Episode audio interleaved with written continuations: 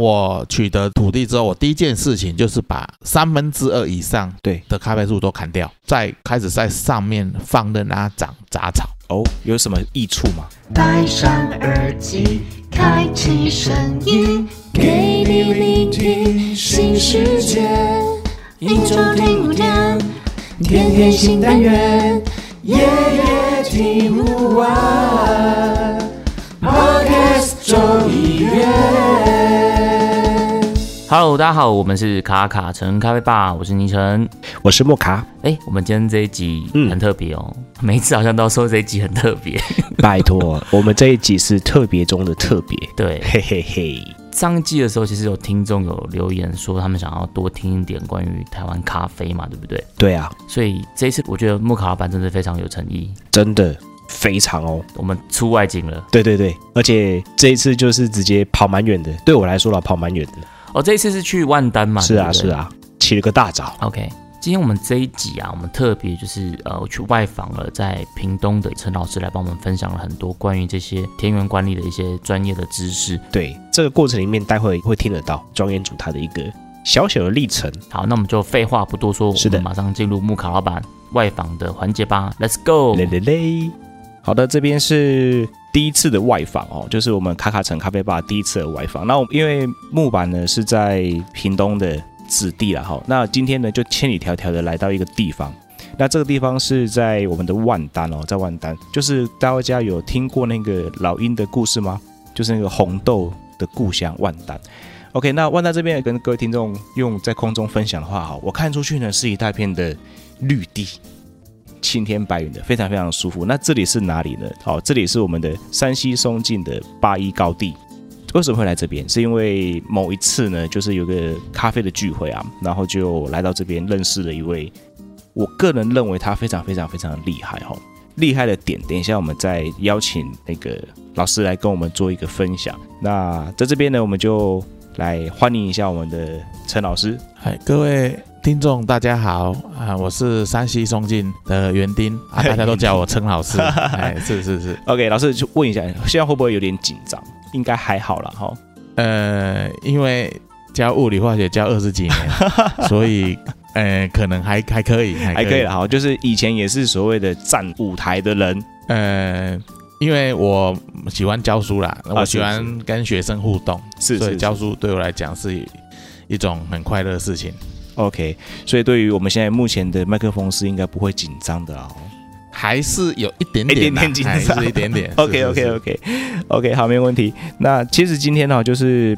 之前有一个小聚会的时候啊，呃，我来到这个农场的时候，我就看到哇，门口很多得奖的是经变了验。嗯，对对对对对，那是不是可以请那个陈老师来跟我们听众朋友分享一下？因为咖啡有很多个面向嘛，例如说可能种植端啊、烘焙端啊，然后销售端啊。那我们今天是碰到比较前面的这一端，就种植跟处理法这一块。那是不是可以请陈老师来帮我们介绍一下？就是你目前到现在做多久了？从种植开始这样子，大概从民国一百零二年，一百零二年，目前是民国一百一十呃一年，十一十一年，对，，往后一百零二年，其实一开始也没有要种咖啡，对只不过自己很喜欢去山上，OK，啊，所以找了一块地，对，就大约在海拔九百公尺的地方，嗯嗯，然后本来要种一些果树，对，啊，就有发现那块地呢，草除一除，发现后面有大概五六分地的咖啡。一开始自己还不知道那是咖啡，因为以前总是喝咖啡，可是没有真正看到咖啡树，看到咖啡。 OK 然后一颗一颗红红的东西，那我把它咬来吃，我发现奇怪，怎么不是我喝咖啡的那个味道？好啊，是什么味道？上次就有一点青椒啊，甜甜的，你是说红樱桃的那个？对，红樱桃的状态是。 ，OK OK，那咬起来就是有一点吃的那个青椒，那个嘿皮有点青椒的味道，哦，然后它的果肉就是有一点甜甜的，那有一点点像水果，然后有又有点像那个君君芦笋汁那种感觉。 OK，芦笋汁，对，那我去查文献才知道这叫咖啡。嘿，那我就想说，那原来我每天喝的这个咖啡，跟我现在所看到的东西是不一样的。嗯哼，那我如何把它经过一连串的制作，把它变成手中的一杯咖啡？对，就开始投身去研究。投身哦，对对，奋不顾身，奋不顾 身，绝无退路，没有退路，直接冲进去了。冲进去，所以 OK OK，所以才知道说，其实咖啡要经过很多道的手续手续，它才有办法变成我们手中的一杯咖啡，很繁琐哦，非常繁琐啊，因为一开始也不知道，然后也不知道怎么脱皮，就用手一粒一粒这样脱，就看上网就说原来咖啡要脱皮，哎那我用手一粒一粒脱，对。啊，跟我太太两个人脱一个晚上，大概脱两公斤，整个手都碰不趴。好。OK，对那那那那个是羊皮壳嘛，就是晒外干外国皮，外国皮那个是日晒豆，因为那时候也还不还不会做日晒豆，啊啊，啊一开始只会做水洗水洗豆。豆那水洗豆我去看，就是原来它要把皮脱掉。对，那我们没有脱皮机，所以我们用手一粒一粒把它剥掉。哦，之后才知道说还要发酵。对，那发酵就哎、自己也不知道怎么发酵，然后就看网络文章，有的时候要泡在水里面。对，啊，有人说要用流动的水。对，啊，有的人说，哎、放在桶子里面。对，放了三天。对，那我第一次放了三天，发现咖啡有点臭掉。 哎对，酸掉了。对，酸掉了，因为它可能它的葡萄糖已经过度发酵，转变成它的醋酸，嗯是对啊，所以才自己慢慢决定说要把这个咖啡做好，真的要下一点功夫。对，那因为自己教了二十年的物理化学，有一些底子嗯嗯啊啊，我就开始试着去研究这些咖啡豆的发酵工程。对，然后就开始设定一些参数，嗯发酵的温度、嗯发酵的时间、是对，然后是否有带水去发酵，还是无水发酵？把整个嗯嗯嗯实验模型我就慢慢建立起来。嗯是对，然后开始去去做了非常多批的实验。对，那一百零三年就开始有自己的产品做出来。对，然后觉得还不错喝，到一百零四年底的时候就做第二次的实验。对，第二次实验我发现，哎，我们的咖啡豆风味及甜度都进步了。哎呦所以呢，那个时候屏东县政府有办比赛，就第一届的屏东精品咖啡评哇鉴那，好久嘞，对，好它久第一好届久好久好久，因为那时候全台湾开始掀起一股黑金的热潮，对啊，从古坑开始嘛，从古文开始。哦对那屏东县政府在一百零四年举办第一届精品咖啡评鉴。对，那我就觉得说我的豆子好像还不错喝，嗯嗯啊，我就送了两只豆子去比气化评鉴玛雅气矿玛雅，是所以我拿下第一届的屏东精品咖啡评鉴的冠军跟季军。那很很厉害很厉害，那、其实自己是我是一开始是觉得说只是还不错喝，可是我们嗯嗯嗯真的不像评审这样是专业的，对，所以我只是想要借由评审专业去了解说我们的豆子到状底态，状态如何，嗯然后我们制作的方向到底对不对。但没想到啊，没想到是就对的， 是对的， 然后就因为有得奖啊，就有蛮多朋友来认识我们，是然后来喝看看。是那我就觉得说，一定要花更多的时间跟研究嗯这个咖啡，嗯希望它每年都进步这样子。哇，那其实听起来每一个都是细节呢，哦，细节真的魔鬼多到藏在细节里。真的好，就是温度啦、时间啦，然后是不是要翻之类的，应该都是很然多后的细你节。在水洗的时候，你的水的矿物质含量、你的 pH 值、氢离子的浓 度，又都会是一门学又问，是一门学 问。那你又必须要去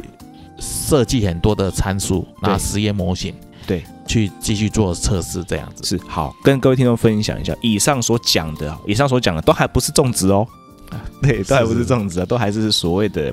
处理法对，处理法。哎这一块哦。嗯 OK，那因为陈老师经验太多，就是从一百零四年有比赛嘛，嗯是零零八零六都有比赛，对，一百零四、一百零五、一百零六、一百零七年，屏东县政府停办一年。对对，啊，一百零八、一百零九到一百一十，嗯嗯嗯，对就几乎每一届都参赛，我每一届都得奖，然后每一届也得奖，对，每一届都得对奖对。对对对，对，因为应该累积的奖牌，应该屏东县我们庄园算最多的算最多的。啊，对真的是，所以今天可以在这边哈、哦，就是邀请到陈老师跟我们听众朋友分享哦，真的是听众朋友的福气哦。一直以来啊、我都跟听众朋友说、哦，我们听一集就赚一集，是是，对对，听听一集赚一集哦。所以今天呢，想再跟陈老师聊一下，就是说那时候算是误打误撞吗？是，算是误打误撞，然后就没想到一脚踏入这个大坑。嗯对对然后那我想要聊一下，就是说在这个准备工程上面，其实一开始我呃去那块地上面就有咖啡园了， OK，可是我发发现一件事情，就是前面那个人种咖啡，嗯，种的不是很好哦，因为他的咖啡种的很密，他咖啡树跟咖啡树之间，对，大概只有六十到一百公分而已。哦，他的那个田间的管理太小了，对，然后呢，咖啡树它其实都很多都生病，有一些锈叶病，哦然后还有一些炭疽病。是那我取得这个土地之后，我第一件事情就是把三分之二以上对的咖啡树都砍掉。哦，砍掉哦，对，因为咖啡种的很密，它的产量很少。啊第一个对它对不通风，是然后又生病，然后土壤呢，咖啡树根的彼此交缠。对，所以它其实每棵咖啡树都是不健康的， OK，它空间太少了，空间太少。嗯，原本它的咖啡树跟树跟树之间的距离大概只有八十公分，嗯嗯那我把之间的三棵都砍掉，我让树跟树的距离三百公分， OK，对，所以长得就比较好一点然后开始改良土壤，哦，因为它的这样土壤非常的贫瘠。重要 OK，那我发现它土壤都大概一些是碳酸钙，嗯嗯嗯嗯还有磷酸盐， ，OK，那这些很硬的东西。对，那我第一件事情，我在开始在上面放任它长杂草，哦有什么益处吗？因为它土壤如果没有草的时候，对它的微生物菌没有办法存活。微生物菌其实是要帮你去分解土壤，对，比如说你的光合菌，土壤如果有光合菌，它会帮你溶磷固氮，嗯嗯好、哦把土壤里面的磷酸盐分解变成 OK 磷离子， ，OK，对，然后它会去捕捉空气中的氮气，转变成阿莫尼亚， OK，这些都是植物很需要的。是那如果土壤里面有放射线菌或是枯草杆菌，对它的刺激代谢物会产生抗生素，嗯，这是天然的植物抗生素，哦植物就不容易生病。 ，OK，对，所以我放任它长草。是如果没有草的话，这些微生物菌它其实是很难存活，是因为你阳光一晒，土壤的温度可以到三十五度，嗯，那微物生物的一些存活临界温度大概是三十一、三十二。哇，所以当你草皮有草长起来，草的高度维持大概十公分到三十公分之间。是，那阳光一晒，我有去测量它的温度，最高大概只有草皮的下面的温度大概只有二十七到二十八度而已所以它就很适合这些微生物菌的一些生长生长，而且微生物菌会跟草共，生，嗯嗯，因为草会产生光合作用，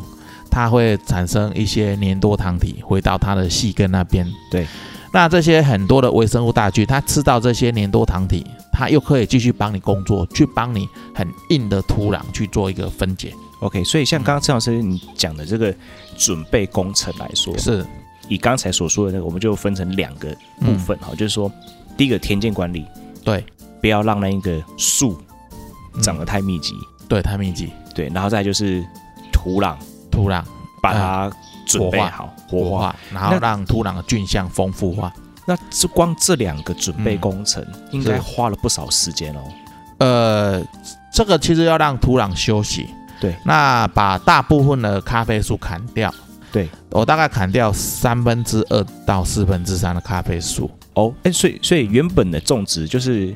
就还不是不谈现在，就原本那边的种植面积大概有多少？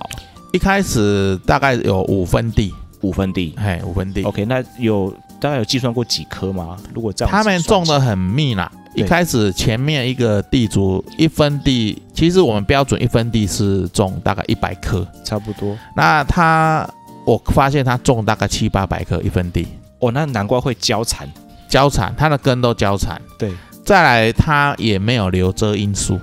哇，对，其实咖啡很需要半遮阴的一个因为屏东其实蛮热的，啊很热啊，片都很很热。热。那我就去移了一些相思树苗， OK，相思树苗也不是苗，它是蛮大棵的，那它的高度都大概有一两米。嗯嗯嗯那移上去之后，我就一直给它浇水。是那相思树，我觉得它是一个很棒的遮阴树，哦，因为它的根非常的的那种彪悍，它可以彪悍是指是哦，只他跟可以去大堆这样子吗？去深入地底，哦然后把很硬的 土地盘撑开，哈哈哈就那变松让了。空气可以进去风化里面的未风化土壤。 OK，再来，相似树的树叶，它全年都在落叶哦，啊。它的落叶，我我点火去烧它的相似树的树叶，我发现它有点在像在烧柴油这样，叭叭给我。嘿所以表示说它的有机物含量很高， ，OK，所所以它全年都在落叶，它都在帮你咖啡树造肥。所以变成说，嗯相思树木不只可以砍来烤披萨，对，还可以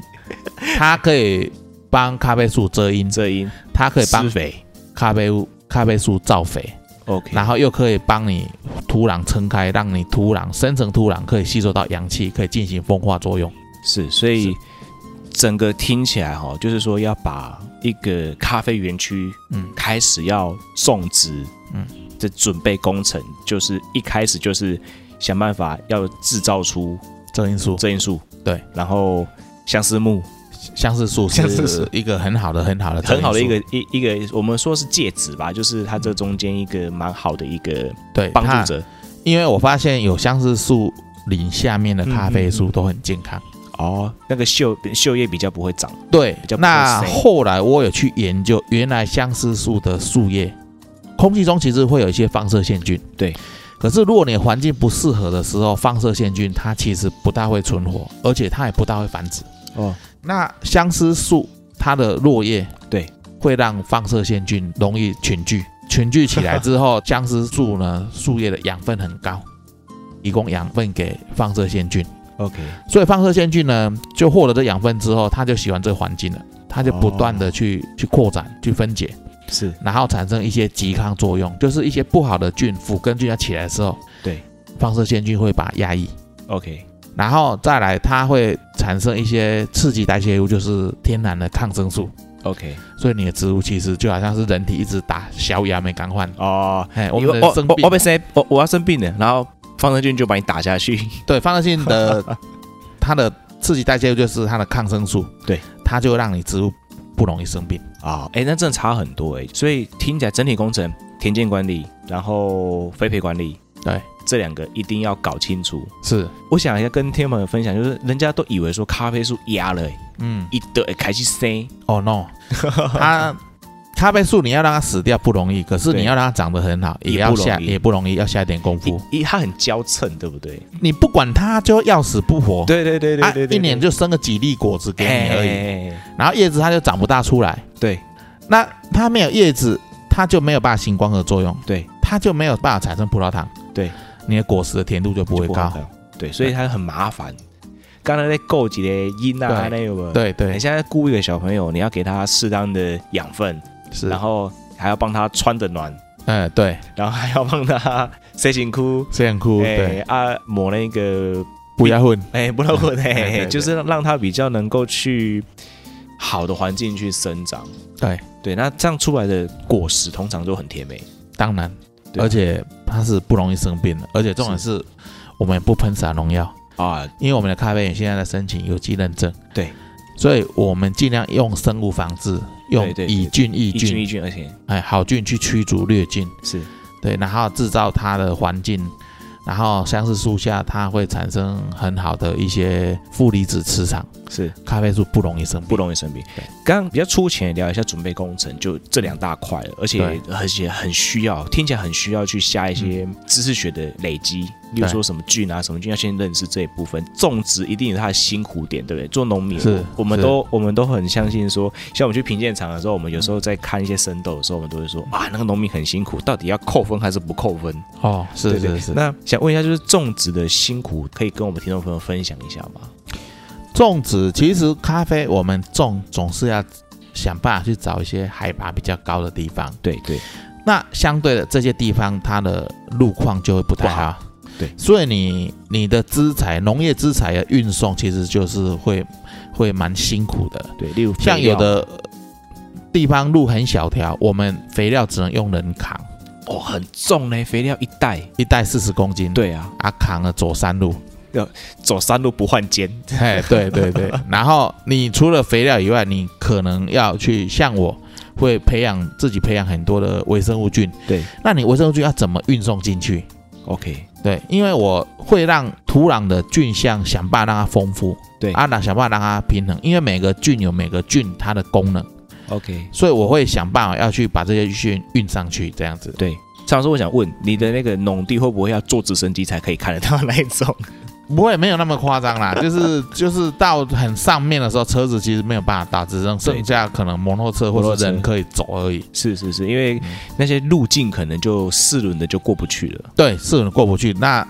可能摩托车一次只能载一袋的或肥料两袋的肥料。对，那摩托车骑到不能骑的时候，我们只能用人扛那可能就还要用个孔明车推车，哦，独轮车哎，，独轮哎车，哎独轮车， 对对，这样推进去，所以对光是资材的嗯运输，对，就是一个蛮大的一个辛苦点。那那些什么修枝啊、干嘛那些，修枝最好的话，可以去跟种咖啡经验的长辈前辈学习。 OK，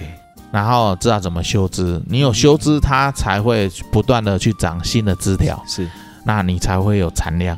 对它有的枝条长两三年之后，它会老化。我们希望有新的枝条，年轻的枝条来帮我们生长很多的咖啡。对，嗯所以修枝呃田间管理了，我们那是田间管理的部分嘛，对对，然后再就是修枝、修枝，然后肥料运输肥。料啊运输。上次然后我看到陈老师，就是我们只有在一个群组里面有说，你在翻土，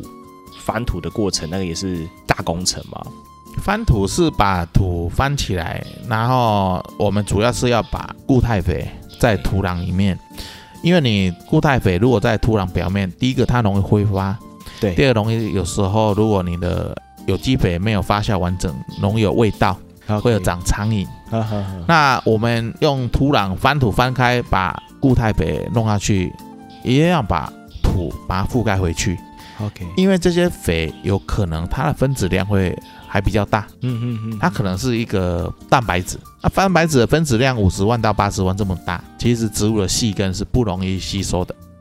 所以，我们如果把它埋在土里面，土有很多的微生物菌，对它会帮你把这些蛋白质做一个降解，变成 OK 一个分子量比较小的氨基酸。就比较好吸收。对，甚至再继续再降解，变更小的阿莫尼亚，这些都 OK 是都是植物比较容易吸收的。好，所以现在听起来就是整个从开始要入场到农园，对，就会有一些挑战了哈，就是可能车子开到某个地方就要先汽车那换摩托车，换摩托车，然后再骑骑骑骑一个地方不行了，再换独轮车，对，再换独轮车，然后这独轮车不行了，就是换十一号十一号公路公车，直接用 车子靠人走进去。对对对，就是直接哎走进去哦。所以说，我们的那一杯一杯的咖啡，其实真嗯的是、我个人认为这是很不简单的、因为在台湾的产地的上面来说的话，因为国外他们可能会有一些比较机械式的在生产。国外它是比较偏向内陆高原，对对对对，那台湾其实都是陡峭的陡峭的山坡居山多是，其实很难用机器生产。对，而且用机器生产，它的品质，比如说你机器在采豆，对它的品质也是不好。就参差不齐啊。对，参因为差不豆齐，子咖啡豆它并不是一次全部成熟，对啊对啊所以它必须用人工去分辨，然后分批采收。对，所以。这个部分就是种植的辛苦啦，然后采收的也是有一些 make up 的部分。对，对啊，我觉得这是，诶，我觉得应该这样讲，就是说，我们真的是推倡喝一杯好咖啡。嗯，对，那喝的时候呢，我们真的带着一个什么感恩感恩的的心，对，感恩的心，因为我觉得真的比种稻米还要辛苦诶。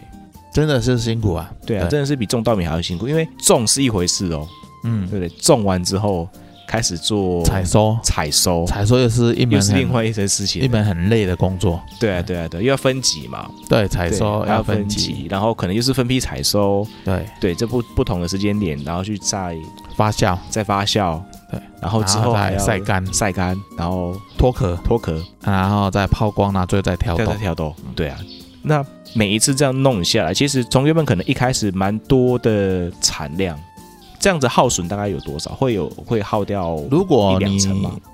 没有果小度哦虫害的话，对，大概六公斤的鲜果可以对变成一公斤的生豆。哇，那差很多哎、因为咖啡豆采收下来含水率大概五十八到六十二 percent，是那我们要晒到含水率十 percent，对，表示说它百分之五十的重量是水都不见分，我们都不见了。对，第二个，它的果皮要拿掉，果皮大概占它整体重量的三分之一。嗯嗯嗯，再来果肉要拿掉，对，然后硬壳层要拿掉，对，羊皮层拿掉，只最后剩下那个豆子。好，而且还是生豆哦，还是生有豆重量哦。生豆烘完变熟豆，有可能会再少百分之十五的重量。对对，就像我们在嗯煮青菜有没有，哎，是，黑了黑了煮那个地瓜叶，嗯，好一大把，最后剩一点只有点。剩一小撮。 对，对对，对但是这样一个可以想象，就是说我们原本哦采收也很以为很多，对，可是最后呢，真的就是摩萨米亚，这个前提是你的咖啡园很健康，没有嗯是虫害，对对对对，你才有办法六公斤的鲜果变一公斤的生豆，这是对前提哦这。前提哦，OK，现在有的咖啡园，它光被果小度吃掉百对分之三十五十，哇，那你可能是十二公斤才有办法换成一公公斤斤的生豆，所以而且你还要挑豆，因为你虫害很多，表示要挑豆挑到。我举一个例子，一公斤的生豆大概是八千粒的咖啡豆组成。 OK，啊，你如果百分之五十坏掉，你要挑一公斤的生豆，你要挑四千粒的重铸豆起来。哇你要产生一公斤的生豆，你看你要花多少时间？哇。我我现在我现在在现场哈，因为因为我穿长袖的，那我就就有的那个衣服里面在起鸡皮疙瘩，就觉得说哇，原来整体的工作的过程是很长，然后很辛苦，所以真的每一杯就是感恩 的心，当然，对，每一杯感恩的心这样子，那其实有辛苦也有甘甜，哎、一定对，因为从事咖啡，你每年所种出来的咖啡，如果你有用心，对你就会不断发现你的咖啡风味越来越好，怎么越来越好喝这样？哇！然后呢，你不断去研究它的后置发酵的技术，对，它产生的风味又不同，是所以你其实你是充满惊讶的，对。那你就想自己是一个科学家，不断的去做这些实验，对，然后产生的结果都不一样，你自己是很惊讶的，你好像不断的发现新的定律一样。是是是是，然后呢，因为你产生很棒的咖啡，就会来自于全国各地好朋友对，来找我们，对，然后就认识更多好朋友，认识更多好朋 友。以前教书就是很单纯，对。可是因为从事咖啡这将近大概八年的时间，对，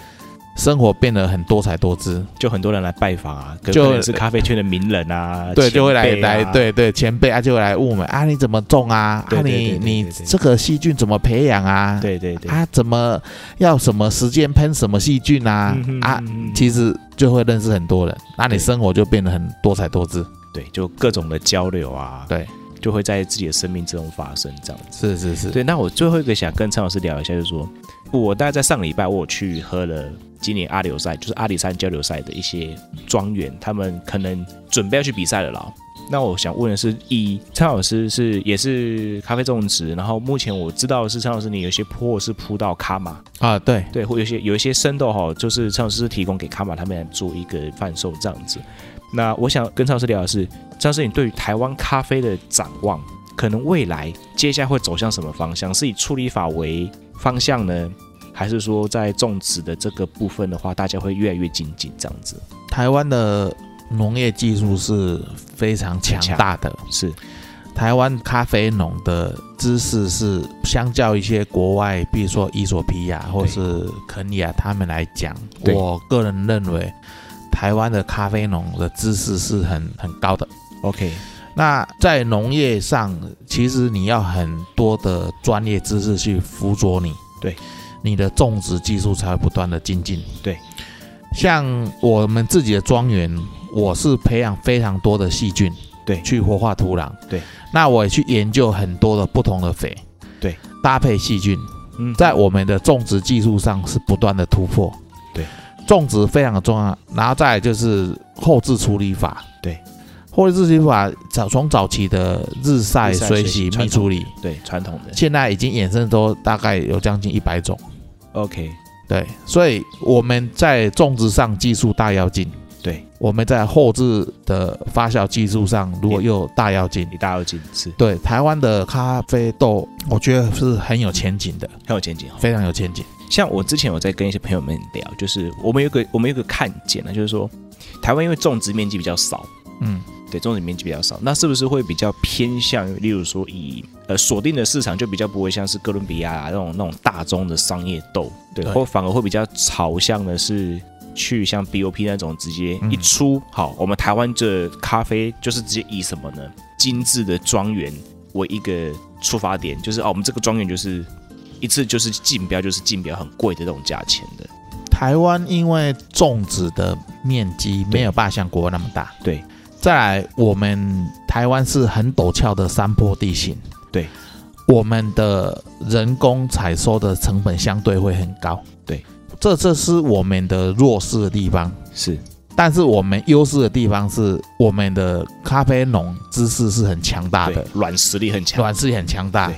那我们在土地面积及人工成本上，这是我们比较弱势的地方。对，但是我们在知识台湾人研究的能力上是非常强大的，这相信真的所以我们当然是要走向很顶尖，不是精品，是精品以上的，可能精品以是上竞的标斗对的竞标方的式去做是研究。是那这几年我看台湾豆很多庄园，对，在世界上评比，对，都有排到很不错的成绩。是那台湾咖啡大概在这十几年才开始才开始得得醒嘛，哈，就是兴开起始来在对兴起来这样子，整个风行起来，对。然后台湾喝咖啡的人口也越来越多。是那这一两年，国外咖啡豆都一直在涨价，哦，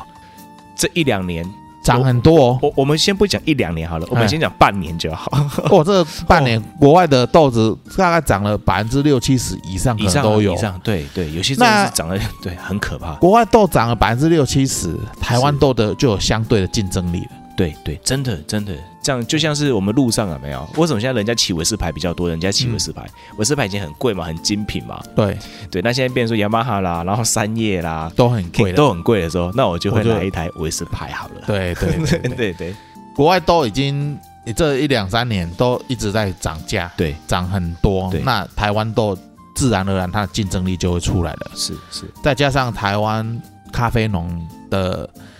知识水平，嗯然后再加上台湾人那种不怕苦的的真那的种呢，那种干劲，呃对啊，这个未来台湾咖啡豆我是相当看好。对，啊就是整个从种植的技术上面来说，有些地方的地区他们会开始委托一些评鉴师，对对，就是针对他们的整个地区，就直接合喝完之后，然后给予一些分数上面的一个科学性的参考，嗯，然后再去回馈给农民。哦，是对对对，那接下来我想应该这些过程会越来越多，然后不只是农民的软知识，种植的方面，然后跟后置发酵技术，我想可能就像陈老师说的，未来的台湾的展望，就是在尤其是国外的一些竞标类的豆子，也是在水涨船高的前提之下，台湾的这种的一个咖啡豆也是非常的有一个竞争力的一个存在。越来越有，而且是现在台湾咖啡豆其实蛮多人喜好的，因为台湾咖啡豆我喝起来，它的口感、甜度、乌龙茶感、红茶的茶感，对，其实台湾咖啡豆是耐喝的，奈何奈何耐喝奈的啊。对国外豆的香气是劲爆，对可是台湾咖啡豆是耐喝的，对，那耐喝的东西它才会才会比较持久。是所以再加上我们如果能够再把香气，还有我们的余韵再能做够好一点再做好一点，那台湾咖啡豆真的是明日之星明啊！日之星啊，就是人家说夏威夷就想到 Kona。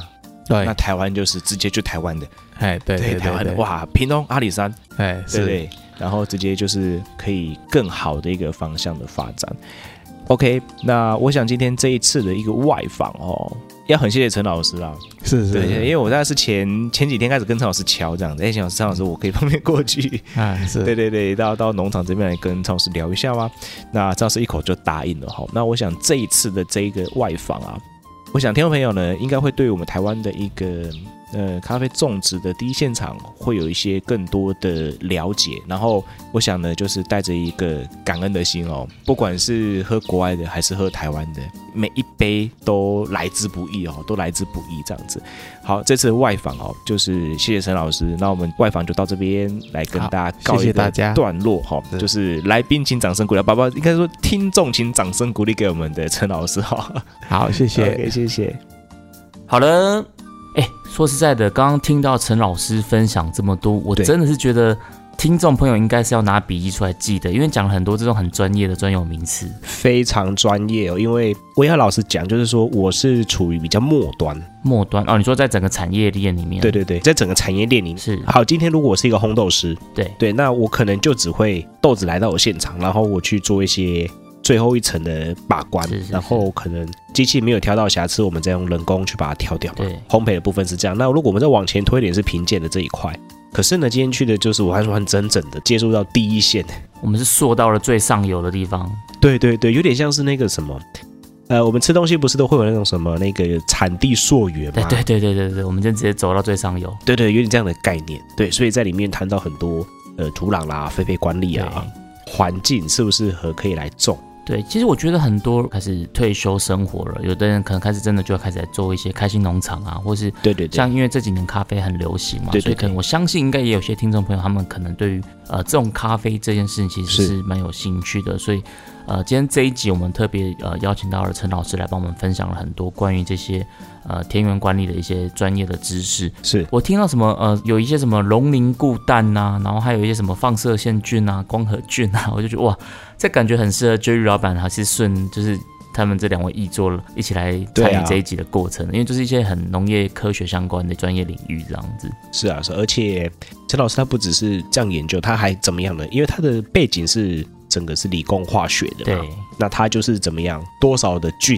啊是去，做什么样的培植，然后做记录，对对，养了很多的菌，对，养了很多的菌，然后同一种菌不同的量，嗯，然后不同的时间，然后这样种会长成多大，它全部做记录。对对对。其实像在访谈里面，陈老师他有讲一句话，就说，哎，他觉得在从事这些种咖啡的过程，就好像是一个科学家在做实验，是但是他会觉得很有趣啊、为什么？因为他会不断的去发现新的 定律，是啊，是啊，因为因为以前我也是在台东的时候，我也是有去接触到农民啊，那我都觉得怎么样的，我都对他们对产生很多感恩的心。 嗯，真的真的真的对啊，你看六公斤，最后剩下一公斤，烘完之后对更少。得来不易啊，真的。得来不易，真的是得来不易。对啊，所以有听到这一集的，我觉得听众朋友们，往后呢，如果在喝咖啡的时候呢，不管它是国内还是国外，都就觉得是是哇是，这一杯实在是没错，所以今天这一集呢，我们就是透过了木卡老板，哎，专程然后特地的帮我们跑到了陈老师这边，那也很谢谢陈老是的师愿意跟我们分享这么多他的很宝贵、很专业的知识。是啊，那希望今天这一集的卡卡城咖啡吧是可以带给我们的听众朋友们一些崭新的感受，这样子。那我们这一周的节目到这边就告一段落啦，我们下周见，拜拜。 See you next time。下周一请继续收听，由 CoFi 及米娜所主持的《现在要干嘛》，陪你一起过生活。拜拜拜